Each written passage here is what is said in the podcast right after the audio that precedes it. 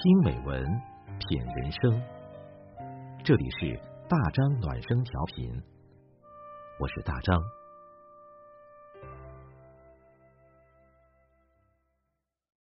朋友你好，今天我们分享的文章是《人到中年不得不怂》，作者小小。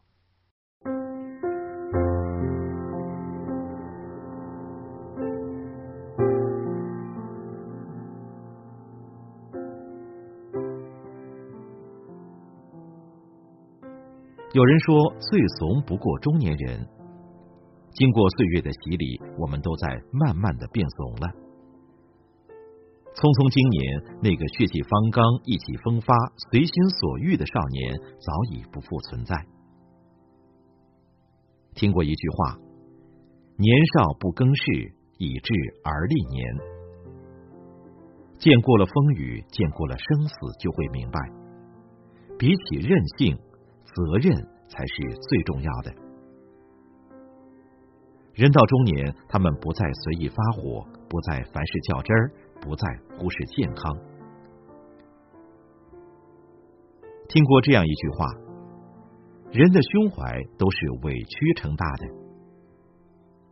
不得不承认，中年人确实如此。上有老下有小的日子，让他们不得不学会隐忍与让步。三十而已中有一个场景让我心酸不已。一次，许幻山跟一位大客户起了冲突，失去了一个大的订单，公司将面临资金链断掉的危机。为了挽救公司，顾佳只好低声下气的给那位客户打电话赔礼道歉，并且还主动提出要让出百分之二十的利润。为了让客户回心转意，他还一个人前去赴宴。席间，无论客户如何刁难，他都是笑容满面，好言好语。客户让他喝酒，他毫不犹豫，连干了三杯白酒。一向心高气傲的他，面对客户的无理举动，心中虽然恶心和愤怒。却依然保持表面的冷静和礼貌，与他周旋。离开酒店之后，他一个人蹲在路边的绿化带，泪流满面，呕吐不止。这事儿如果放到年轻人的身上，有可能早就不客气，拍桌子走人了。可是中年人不会，也不能。拍桌子走人早已不是中年人会做的事，他们明白柔软容易成全的道理。为了生活，中年人不得不压住脾气，因为他们明白赚钱养家的不容易，所以学会妥协，学会控制情绪。成年人的世界没有容易二字，中年人就更不用说了。他们会把委屈揉碎，吞进肚子里。人到中年，早已学会把情绪调成静音，不再随意发火，而是不动声色。增广贤文中说：“忍得一时之气，免得百日之忧。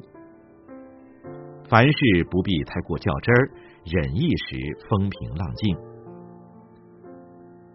朋友跟我讲了前几天送女儿上学发生的一件事儿。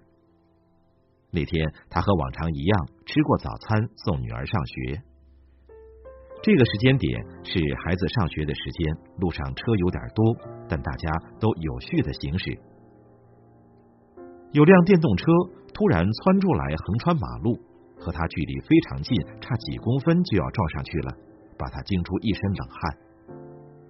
没想到对方不但不道歉，还口出脏话，骂骂咧咧，态度极其嚣张。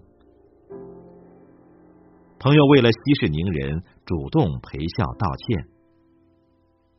女儿不解的问：“爸爸，明明是那位叔叔不对，你为什么要跟他道歉？”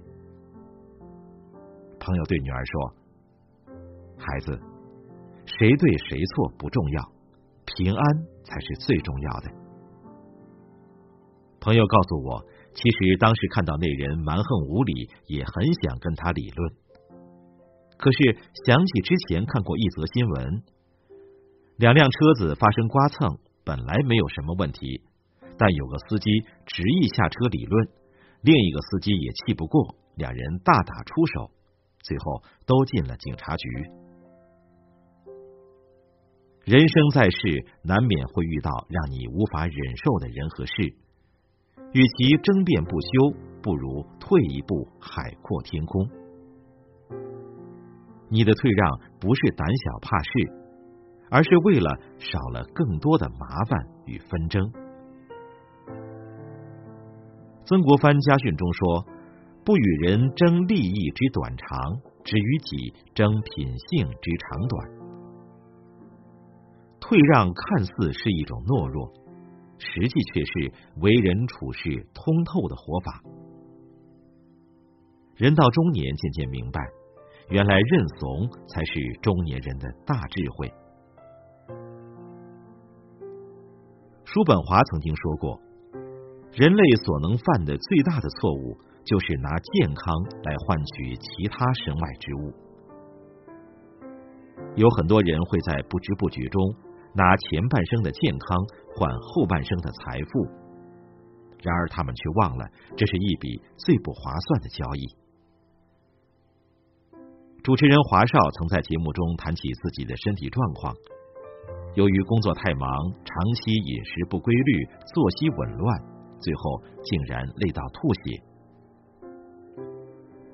那段时间，他为了自己导演的项目，每晚都要出去应酬。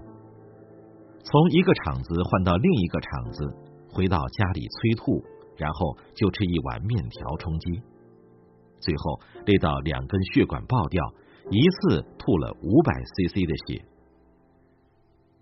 这次吐血让他猛然意识到，过度劳累正在摧毁他的身体，自己不能再这样不爱惜身体了。于是他下定决心，开始调节饮食，不再随意应付三餐。他开始注重锻炼，不再因工作繁忙而放弃运动。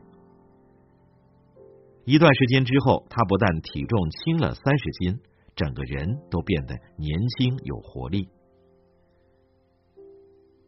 于娟癌症日记中有这样一段话：在生死临界点的时候，你会发现，任何的加班、给自己太多的压力、买房买车的需求，这些都是浮云。钱没了再赚，工作丢了再找，身体没了就什么都没了。健康是一，其他的都是零。失去了健康这个一，后面再多添多少个零都毫无意义。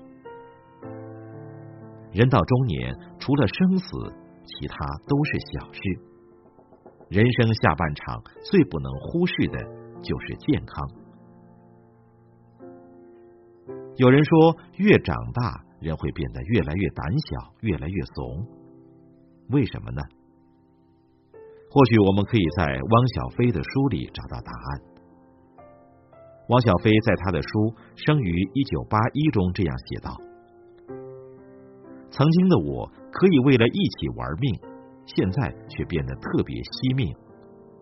我知道家里还有人等着我，我得平安到家。”我肩上有责任，因为肩上有了担子，心中有了牵挂，所以中年人不得不怂。中年人是一个家的顶梁柱，他们必须为这个家挡风挡雨。他们所有的胆怯和懦弱，只不过是为了换取深爱之人的幸福平安，因为爱。他们学会了责任与担当，懂得了宽容与释怀，明白了健康与平安的重要。他们开始克制情绪，不再随意发火；宽容礼让，不再凡事较真儿；善待自己，不再忽视健康。认怂并不是胆小怕事，而是一种责任。